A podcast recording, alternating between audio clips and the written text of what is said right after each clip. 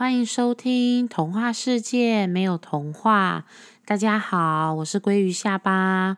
鲑鱼下巴想要跟大家说一下，就是原本每个月的九号、十九号和二十九号会有一个特辑的节目。那这个月的话，是先暂停了十九号以及二十九号两集的特辑，因为最近疫情真的有点严峻。那全台湾其实都已经提升到了防疫警戒第三级。关于下巴本身节目特辑的部分，又是分享旅游或是出游的资讯比较多。那为了避免就是近期的出游会造成一些群聚啊感染的风险，所以鲑鱼下巴会利用就是最近的时间，再好好调整一下，或者是想一下我之后六月份开始推出特辑的内容的部分。那除了出游的主题。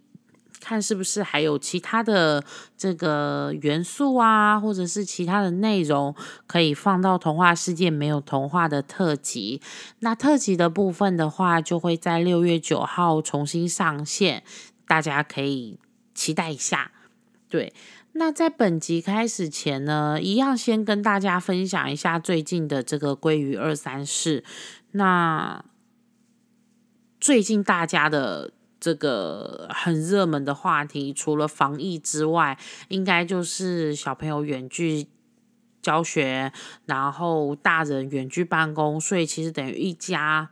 一家人就会有很长很长的时间相处在一起，然后都在家里面。那我就有在看到。我的社团里面很多朋友，因为小朋友都还小，所以他们对于就是在一整天跟小朋友相处啊，还有给小朋友的一些学习上面，其实大家真的都蛮尽心尽力的。然后也会有群主妈妈们互通有无，就说：“哎，这里有网络上面可以下载的这个。”绘画的空白的一些图案啊，那另外有妈妈说，哎，这边是可以下载一些手作，跟小朋友一起亲子一起玩的这个手作的一些劳作的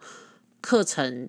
的一些教具，也可以从网络上下载。那这个时候，其实我就觉得说，嗯，还好我小朋友大了，今年已经就是九年级毕业了，那只是说还是。小朋友大了也会有小朋友大了的困扰，比如说像他们现在远距教学的时候，老师有时候会为了一些就是同学在教学时候设备啊，或者是说同学对于整个操作就是在线上学习这个部分操作流程的不熟悉，其实也会多多少少有一些影响。那我觉得。就是我在网络上看到有一些，就是父母的观念很好，然后老师的观念也很好。他们会说，现在这个远距教学是因为疫情的关系。那其实大家重点就是健健康康在家里，就不要再去执着说，哎，我到底学到了多少，或者是说有什么功课，或者是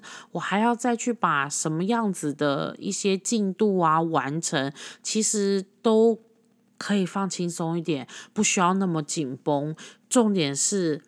小朋友的身体健康状况，然后全家人的健康状况是好的。那我们家现在的话，也都是每天早晚都有自主的，就是量测体温这样子。然后家人之间都会互相提醒，每天就是要补充一些维他命 C 来增强抵抗力。对，那我自己在防疫期间在家里都做些什么呢？其实我最大的改变就是我全部的东西都已经改线上购买，宅配到家。那你说青菜那些怎么办呢？我也已经在我们就是我自己所居住的这个在地的社团里面找到附近可以帮我外送青菜的这个摊上。那你说肉那些好解决，因为其实肉品的话，你上网很多很多的这个电商，他们都有卖肉。可是青菜比较难，因为青菜本来第一就保存不易，第二的话就是。他也没有办法可以告诉你说，他每天的这个蔬菜的品相或者是价格。对，那我个人觉得，其实在网络上买那样子的蔬菜箱，其实我有比价过，真的也是不便宜。对，当然他可能品质有挑过，或者是说他给你的都是比较好的商品，没错。可是我会觉得，就是在疫情期间，我们家还是比较崇尚就是最低限度吃饱这件事情，就是不追求吃的好，只追求吃的健康、吃的好。对，所以我自己本身现在的话，我就是能够线上宅配的就宅配，唯一目前我还找不到。替代方案的就是买蛋，但这个东西呢，我逼不得已，就是每个礼拜还是必须要找一天，然后到菜市场或者是到就是像超市、小型超市这样子的地方去购买，快去快回。那你说大卖场的话，我现在已经是完全没有勇气。走进去，或者是离开我家超过大概三百公尺的距离了。对我知道我自己有一点胆小，可是我觉得防疫优先啦，就是谨慎为上。那而且我现在在家里有点夸张，有时候就是如果没有必要要去采买蛋啊，或者是其他的一些必须补给品的话，我都只敢坐电梯到楼下。领包裹啊，拿东西以后再坐电梯回家，连超商取货付款我都不去了。对，那因为在家里呢，就是老公在家办公嘛，小朋友远距教学，所以我每天早上的话就是。早午餐一起煮，那只是早餐就会再帮他们准备，比如说像是蒸个包子或馒头啊，先让他们垫肚子。那早午餐煮了以后，他们中午休息的时间刚好就可以吃饭。那下午他们开始上课之后，上班的上班，上课上课，就是我的自由时间。那我就可以看。看书，或者是看电视，或者是准备一下我 podcast 的这个节目的内容，这样子就发现自己用这样子的作息之后，心情就平静蛮多的，不会再常常因为看了一些新闻报道啊，或者是说又有一些这个记者会的部分，就觉得自己很紧张、很慌张，然后。会胡思乱想，或者是会有一点恐慌这样子，对，心情就平静蛮多的。然后跟朋友的联系也都已经变成是透过通讯软体，然后跟大家在通讯软体上面做交流，甚至跟我爸妈也是，就是我现在跟他们，也就是大家各自都会关心彼此的状况是不是 OK，没有问题。但是呢，就是彼此保重，那也是。避免在群聚，所以我们目前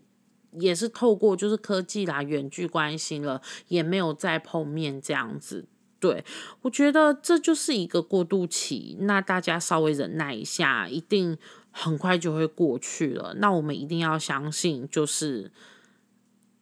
我们都会好好的。只是呢，这段时间务必务必要小心，然后要忍耐。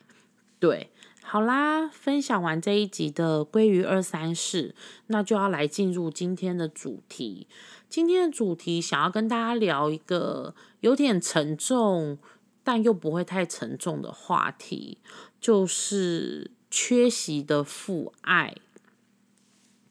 这缺席的父爱，其实会从很多时候、很多面向，它突如其来的就出现了。比如说节日，父亲节，你一定会有感觉，因为呢，就算你不觉得它是一个节日，你你也会从电视新闻或者是你手机的一些通讯软体、社交媒体里面去看到这个节日。好，我自己在过大概前两三年的这个父亲节的时候，我的内心是很很。不开心的，就是是很难过的。我会觉得，为什么你要放弃你的小孩，让你的小孩成为一个没有爸爸的小孩？其实我是有一点怨恨我的前夫，但这个怨恨并不是因为我自己本身，而是我觉得你凭什么就是剥夺了小朋友可以有父爱这样子的权利，只是为了成全你的自私。对，那再来就是有一些时机点，比如说跟朋友出去的时候，然后她的老公对她很好，或者是她的老公对她的小孩也很好，你就会觉得，对我自己接受，我自己也承认，或者是我自己也释怀，我是单亲的身份。可是你就会看着别人的家庭是圆满的，然后可是你自己的小孩是没有爸爸在身边的。那个时候，其实我只能够。假装我一点都没有注意到这件事情，但其实我心里在意的要死。好，最多最多会让我觉得父爱缺席很明显的时机，就会是在学校的活动，还有每一个学期，或者是刚到一个新的环境，要帮小朋友填写资料的时候，那个心情真的是。我不知道我到底要填还是不要填，留白好像很奇怪，但填上去，其实说真的，它也就是名义上的父亲，他没有实职，或者是没有有任何真实父亲的角色跟父亲的责任在这个身份里面，对，所以就是一个小孩，他成长过程中有没有父爱？真的有差吗？我那时候自己就一直，其实我自己在这一件事情里面就是鬼打墙很久。我一直觉得，对啊，就应该要像别人说的，就是一个完整的家，有妈妈的爱，有爸爸的爱，然后一个人可能扮黑脸，一个人可能扮白脸，然后就是大家都一样，我的小孩跟别人的小孩也没有什么不同。对，可是后来我自己。就是有发现，父爱这件事情对小孩而言，好像反而他没有这么在意，他也没有这么的看重。我说的没有在意、没有看重的原因的这个原因，是我观察他，他也没有问过我说：“妈咪，为什么别人有爸爸，我没有爸爸？”然后他也没有因为在比如说靠近这些时间点，比如说。父亲节这个节日，比如说学校有一些单子，或是有一些活动是需要父亲参与，或者是父母一起参与的。其实他从来没有在这样子的时刻表现出低潮、不愉快，或者是情绪上面有一些小小的闹脾气，其实都没有。他都是很尊重我的，然后很。理所当然、很自然的，就是说，妈咪，这个表格要填，你帮我填一下。哎，什么是紧急联络人，或者是家庭资料卡，或者是呃父母亲的资料这样子，或者是一些父亲节的活动。对，那我发现，其实我观察他，他其实平常是很习惯跟。长辈相处的，包括我的同事，有男生有女生，包括他的外公外婆这些，其实对他而言，他好像反而没有这么对于父爱、父亲这样子的角色，或者是这样子的感情，有很深刻的感受，没有。所以我就在想说。是不是因为接受过父爱，所以才觉得需要父爱？如果从来没有，因为他四个月的时候，我跟他爸爸就离婚了，所以等于一路上成长，我们两个人就是相依为命。他没有感受过一天什么叫做父爱的这种日子，所以是不是其实？很多时候，我们觉得小孩需要什么，不需要什么，是不是都是大人自己灌输给小孩这样子的讯息？其实我们很常会说，小孩还小，我们要为了小孩保留一个完整的家，或者是我们要为了小孩不要离婚，要忍耐。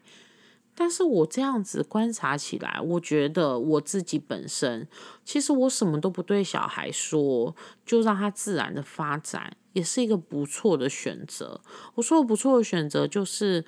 当你没有告诉他这件事情很重要的时候，其实他也不会觉得这件事情有什么重要，然后他可能也不会想要去跟别人比较这件事情，也不觉得他跟别人有差别，或者是他矮人家一截。都不会耶，就是很自然的就觉得，对啊，我就是跟我一起生活的，就是妈咪，还有他的同事、他的朋友，那再来的话就是外公外婆或者是我的姐妹这样子，他就会觉得说，哎，对啊，就是这样啊，也没有再去想说，呃，有没有爸爸，或者是有爸爸跟没爸爸差别。对，因为其实，在小朋友这么小的时候，你说至于父爱，我觉得那还是一种陪伴。那这个陪伴，如果是可以让他产生安全感的陪伴，或许，或许我不能肯定，因为我也只有观察过我自己的小孩。我是在想说，或许没有我们想的这么严重，就是关于父爱这件事情。那你说缺席的父爱是妈妈我自己本身，我觉得很可惜，我觉得很惆怅，甚至我有一点恨，觉得是他害我的小孩要面临这样子的窘境。但其实好像小朋友反倒没有这么大的感觉。那我我是鼓励大家，如果说你真的觉得你的婚姻维持不下去了，是不是要放过自己，不要再拉着小孩当成一种陪葬？就是啊，我是为了小孩好啊，啊，小孩还小啊，现在不要做这些决定，或是啊，小孩还小啊，看看以后小孩长大了情况会不会改变？我觉得情况会改变的状况近乎于零。对，还不如你跟小孩尽早适应习惯新的生活模式，跟新的这个跟他之间关系建立的方法，这个可能都是比较重要的。像以我自己来说，除了就是父爱的缺席之外，我今天刚好我自己的手机啊，就是那个 FB 的。那个那叫什么动态回顾，刚好就跳出我以前在我自己 FB 上面写的一篇，算日记吗？可能也算日记，但是也不全然是日记。它就是记录了我某一年的今天的一个心情。好，因为其实我有说过，我是做业务工作养活小朋友嘛。对，我呢在某一年的今天，我就写到。我说不知道有多久没有走在大街上泪奔了，我已经忘记上一次是哪一个男人让我走在大街上哭泣。可是这一次是宝贝，是我儿子。我不知道我何德何能有这个荣幸可以拥有宝贝？为什么？因为今天是月底要准备。结业季的日子，业务员每一个月的月底都是他最忙碌的时候。那我在月底的时候，通常都会商请我的主管，我会带小孩到公司去加班追业绩，这样子就是下班了以后继续在公司加班。那那一天的状况是加班的时间比较晚，然后我儿子他在那里就是。他那时候才幼稚园啦，那就是他自己在那里玩一玩电脑，看一看卡通，累了他就自己趴在旁边一个办公桌的空位上面就睡着了，完全没有来吵我，也没有来说妈咪我饿了，妈咪我累了，妈咪我想要回家，妈咪我想要吃饼干，我想要吃糖果都没有。当我下班转头。去找我儿子的时候，我同事跟我说：“哎，小朋友已经在旁边那个座位睡着了，这样子。”然后我就看到我同事有些人还帮我把他的椅子啊什么，就是排排好，然后让他睡觉，甚至还帮他在他身上盖了一个薄外套，这样子。在那个当下，我自己其实是很感慨，然后很心疼，然后也有点心痛，就是。我在加班的时候，我当然是努力做好员工的角色，努力为我自己的业绩拼搏，努力为了我下一个月的生活的钱奖金在努力。但是当我挂断电话，然后踏出公司大门之后，我就不是员工，我是妈，我是我儿子的妈咪。那个时候，我再也忍不住了。那一天加班到很晚。我踏出办公室的时候，我记得没错的话，可能已经没有没有捷运了，对。但是我就忍不住了，我就牵着我儿子的手在街上大哭，我很心疼，也很舍不得，觉得自己是很无能、很没有用的妈妈，因为呢。工作的关系，我能够陪我儿子的时间其实已经很少很少。他很多时候一些很小很小的心愿，在幼稚园的时候，心愿可能就是妈咪带我出去玩，妈咪带我去吃什么，或是妈咪我们下一次可不可以一起去哪里，或是妈咪我们明天晚上可不可以一起做什么？对，通常我都会答应他。可是很多时候，现实的状况，比如说工作突然的加班。或者是身体突然的不适，其实都会打折。我曾经答应过他，跟他约定好的事情，对我总是会挑三拣四，选一个最容易达成的。我觉得我是一个很没有用的妈咪，就是我是应该要带他出去玩，陪他度过童年的时光，但我没有办法，我是让他坐在公司陪我加班，甚至是他自己看电视。看卡通就是用电脑看卡通，然后看到睡着，没有来吵我。然后他那一天看到我哭了，还安慰我说：“妈咪，你不要哭，嗯，我我会乖乖的。”这样子，就是你知道他很小，他其实对你的状态他似懂非懂，可是他看到你哭了，他难过。他唯一知道能够让你开心的事情，就是他会乖乖的，他愿意这样子做，对。所以在那个当下，我就觉得我没有任何一个不努力、不继续努力的理由，对。为了他，为了我，为了我们两个未来更好的生活，我觉得我必须要这么做。那你说到了这样子的时刻，到了母子之间有这样子的感情，你说缺席的父爱真的还很重要吗？我倒觉得缺席的父爱在这个时候他已经不是那么重要了。对，有时候这样子的情节，这样子的情境，其实是我们自己给我们自己的。至于小朋友来说，对于他而言，或许他们根本没有这么深刻的感受跟感触，所以我还是秉持，就是到现在我都不会跟小朋友说他爸爸的坏话，或者是他阿妈的坏话，都不会，因为我觉得他如果没有感情、没有感觉、没有任何的情绪，我不需要把我自己个人的这样子的情绪跟感受。加注在他身上，希望他也来跟我一起承担这一种难过，或者是这一种压力。这不是我乐见，也不是我想要给的。